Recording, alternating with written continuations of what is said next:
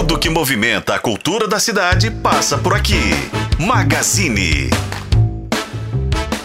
Está no Al Magazine, um magazine hoje super temático. A gente vai falar de literatura, a gente vai falar de um assunto que eu adoro particularmente. A gente vai falar de poema, de muita coisa bacana e recebendo orgulhosamente ele aqui ao vivo, direto dos estúdios da FM O Tempo, Yata Anderson de Gerais. A gente vai falar sobre ecos do que eu vi e amei. Ele vai contar pra gente um pouquinho sobre o que ouviu e amou. Boa tarde, Yata. Prazer receber Boa você tarde, aqui com a gente. Querido, tudo bem? Bem-vindo. Bem-vindo. Boa tarde, ouvintes. Obrigado. Cê- obrigado. Eu queria que a gente começasse falando de um assunto que é o seguinte. Eu não vou dizer que é polêmico, porque eu não acho que seja polêmico. Cara, é, a gente tá falando de, de- Eu tô com o seu livro aqui, quero reconhecer o acabamento, a arte maravilhosa. Né, muita gente ainda tem essa relação física com o livro, que é né, uma coisa que eu acho que nada vai substituir. Uh. E quero reconhecer que tá um trabalho maravilhoso, é, graficamente falando maravilhoso. Eu queria que você comentasse sobre o que era hoje ser escritor, escrever, escrever poemas, inclusive, Sim. em pleno 2023 para 2024. Nessa era digital, nessa concorrência tremenda com outros tantos formatos de outras tantas narrativas. Como é isso, rapaz? Conta pra gente. Primeiramente, obrigado pelo espaço. É, é um desafio imenso. Primeiramente, por se tratar de algo lúdico, né? Segundo, porque a gente está nessa era aí da, da. Essa era digital, que você bem disse, né? Em que todo mundo fala: olha, o pessoal não lê é, um anúncio se for grande, o pessoal não lê uma redação se for grande, né? E, e, e aí, quando vem um poema, três estrofes, quatro, cinco, seis estrofes, como, como prender o pessoal nessa trama aí, né? É, é desafiador, mas eu creio que a gente há de escrever. Eu me lembro que quando eu, eu cursei comunicação, eu me lembro que eu li um texto já bem antigo lá do, do saudoso Washington Oliveto dizendo que que ele teve esse desafio lá nos anos 80 e disseram pra ele, olha, você escreve colunas muito longas e ninguém lê. Daí ele escreveu um texto dizendo assim: estão dizendo que você é burro, que você não gosta de ler e tal. Fez um texto enorme de uma página e disse: se você leu isso aqui até o final, mande um correio, né, uma caixa postal para o lugar tal e tal. E ele teve um, um retorno enorme. Hoje, na minha profissão, eu esbarro sempre no pessoal dizendo: olha, mas essa chamada tá longa. Eu faço uma chamada de seis frases. A pessoa, Nossa, mas esse texto está muito longo, as pessoas não vão ler.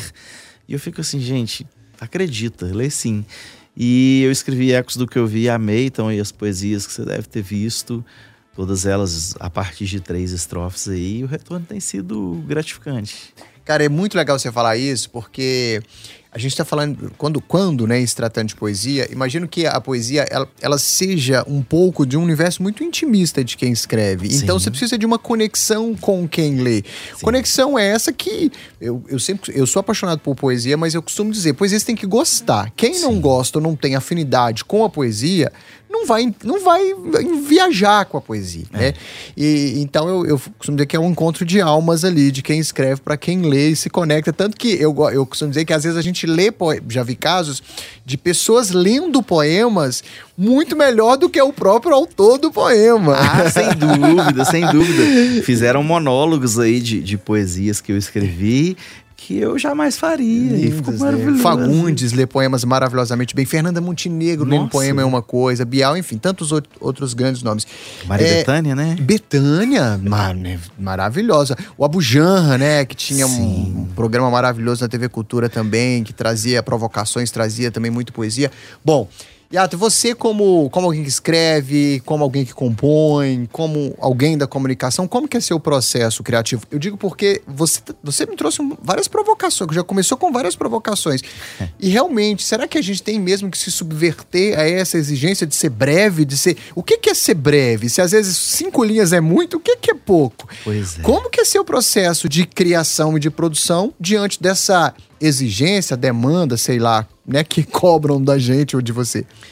Eu procuro me valer é, daquilo que eu tô sentindo para escrever, né? Das coisas que eu amo, do referencial teórico que, que a gente traz, às vezes, até no subconsciente, que vira processo de criação, né? E eu não. Eu não me abraço a essa.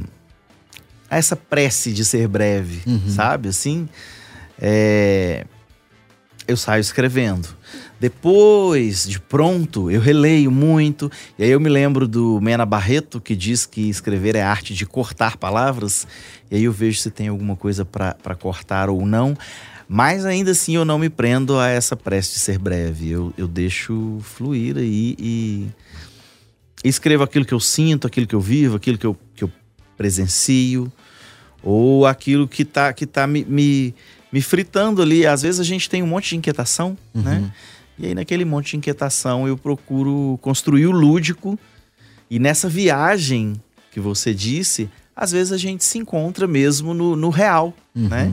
É a, é a, famosa travessia de Guimarães aí. Eu, eu acho que eu abraço a travessia. Muito bom, muito bom. Olha só, vendo assim um pouco do seu trabalho, ou te conhecendo, eu me deparo é, com, não sei se eu posso chamar de temáticas, mas com duas circunstâncias do seu trabalho que se mistura com você. Eu queria que você comentasse esses dois lugares. Um deles é o da ancestralidade, né? Para quem está só ouvindo a gente e não está vendo, acompanhando a nossa imagem, você é um homem preto Sim. É, então eu queria que o quanto a sua ancestralidade, a sua africanidade, o quanto isso está presente no que você escreve e a sua relação também com Belo Horizonte, com o seu espaço, com a cidade, é, essa coisa meio de, eu não sei se faz sentido o que eu vou dizer, um olhar de fora, mas eu acho que você se relaciona muito com o seu espaço. Sim. E queria que você comentasse então isso também, a sua relação com o seu espaço e o tanto e sobre a sua ancestralidade, o quanto está presente na sua obra. Sim, que maravilha de, de, de provoca provocação. Belo Horizonte é um lugar que eu amo demais, eu sou betinense, mas toda a minha vida está em Belo Horizonte. Trabalho, estudos, é, relacionamentos, enfim. É, Belo Horizonte é um lugar em que eu amei. Não tem aquele lugar que você pisa, que você fala assim, a minha alma está aqui. Eu senti isso em Lapinha da Serra e eu sinto muito isso em Belo Horizonte. E no livro está muito bem descrito. Tem até uma poesia que se chama No Museu, que eu trato do meu olhar ali como se eu fosse um matuto dentro da estação central, uhum. sabe? E a minha escrita em Ecos do que eu vi, eu amei, passa também muito pela minha descoberta enquanto pessoa preta, o, é, esse sistema, né? Essa, essa esse sistema mesmo, ele faz, ele, ele trabalha muito para que a gente não se reconheça preto em, uhum. desde a infância, né? Então demorei um tempo para perceber que eu sou uma pessoa preta, que eu sou uma pessoa é, de fala ancestral, que a minha escrita é ancestral. O livro também aborda muito isso. Eu ergo a bandeira da boa prosa dos mineiros e dos gerazeiros, né? Que fizeram aí tem uma data para os gerazeiros esse mês, inclusive, e do povo preto. Eu ergo essas bandeiras. E Belo Horizonte é uma paixão que eu vou morrer e, é, e vai continuar. Então eu, eu trago isso para o livro numa escrita bem bem densa, assim. Apesar de trabalhar com, com poesias, com ludicidade, eu trato disso de uma maneira ainda bem literal, uhum. principalmente nesse poema no, no museu. Né? E aqui, e falando da música, porque a música também é uma narrativa, um elemento muito presente, né, na, no seu trabalho, na sua. Vamos falar um pouquinho sobre a música, quando é, você se deu conta de que a música era um elemento que fazia parte de você, do seu trabalho? Uhum. Como você se relaciona com a música? Entendo. A música sempre foi uma das grandes paixões da minha vida, desde sempre. Eu cresci acompanhando os meus pais na igreja. Na igreja eu cantei, na igreja eu aprendi a tocar violão, na igreja eu toquei, na igreja eu vi os meus tios e umas tias cantando. Eu, eu tenho uma recordação muito grande da minha avó e de uma das minhas tias, a Alcina onde eu passava muita parte da minha infância, cantando enquanto lavavam roupa, cantando enquanto estendiam roupa no varal, e era coisa, aquilo era a coisa mais linda do mundo, aquilo é uma experimentação tácita daquilo que é sagrado. E aquilo sempre me tocou de uma maneira muito especial, então eu sempre amei as músicas e também sempre amei muito as músicas é, a partir das letras, né? E aí eu tive as minhas referências todas, né?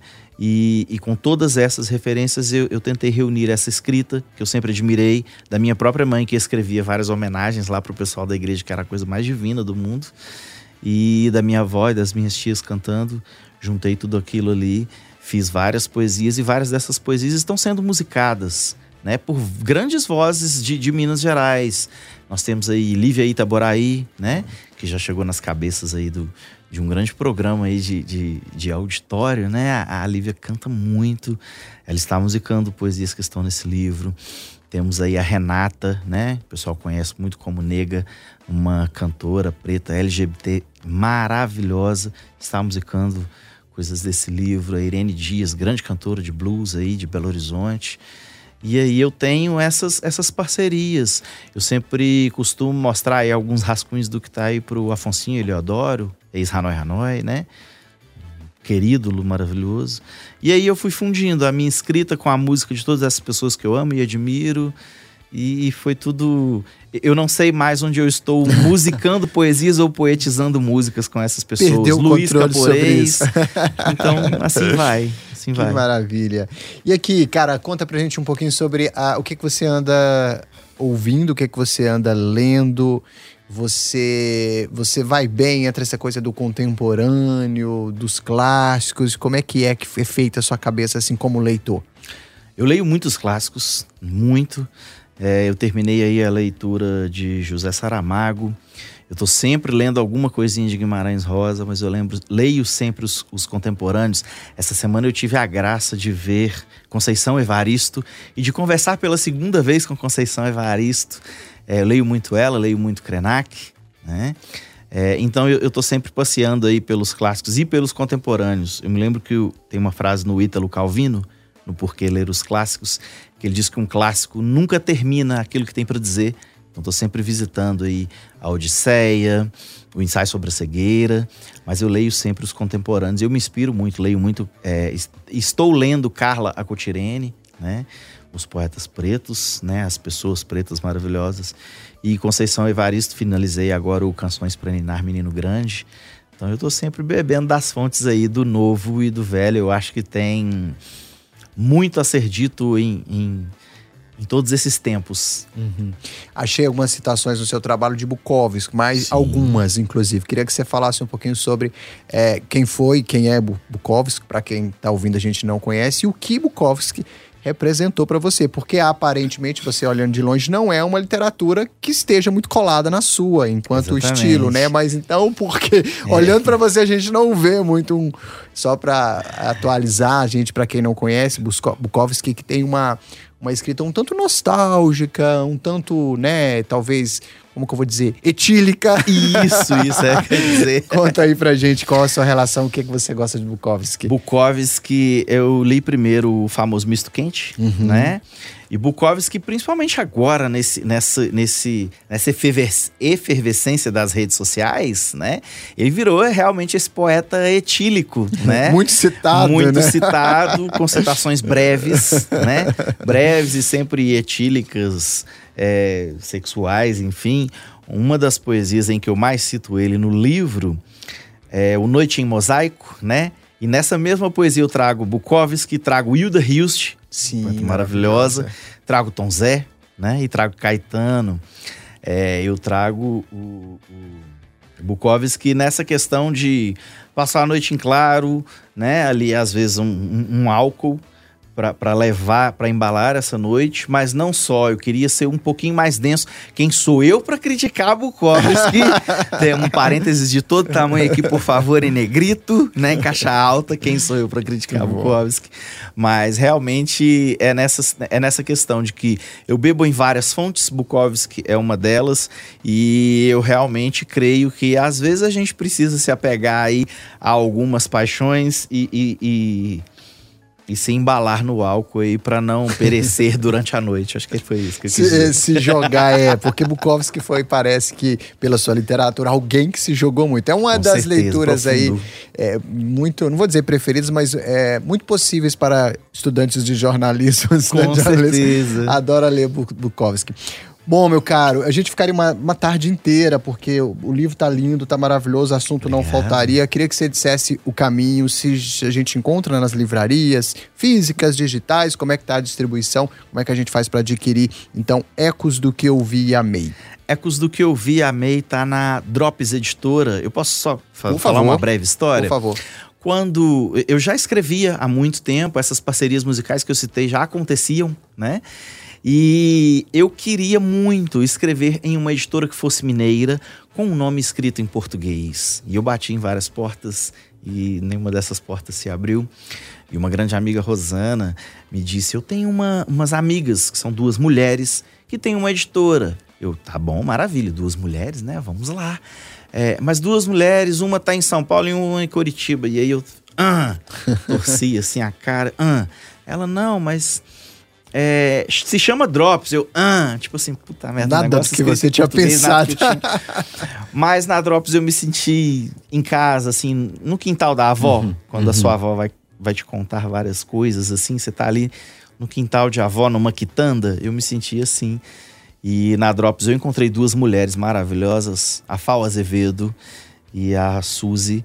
E aí eu publiquei com elas. O livro ele é comprado pela internet, Drops Editora drops.com.br, né? E lá tá ecos do que eu vi amei, ou no Instagram do arroba Drops Editora, ou no link na minha bio, no iata.insta. O pessoal encontra esse livro aí. Esse livro está inscrito em vários é, festivais, em vários concursos, né? Mas hoje você adquire através lá do Instagram da Drops ou do meu, ou do dropseditora.com.br. Em breve nas livrarias, cremos que sim. muito bom, muito bom. Meu caro, muito obrigado pela sua participação com a gente. Repete só seu Instagram, por favor, que você falou Iata. aí. Iata.insta.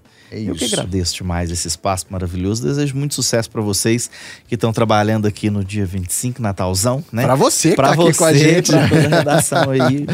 Grande, muito obrigado. Foi uma honra, um prazer conhecer você pessoalmente. Um Sou fã é do seu meu. trabalho. Queria muito encerrar obrigado. com, ó, bendito é quem te toca milagre, é te amar sorrindo. Ó, que lindo. Maravilha. Obrigado, meu caro. Muito obrigado, meu querido. Até breve. Sucesso para vocês, se Deus quiser.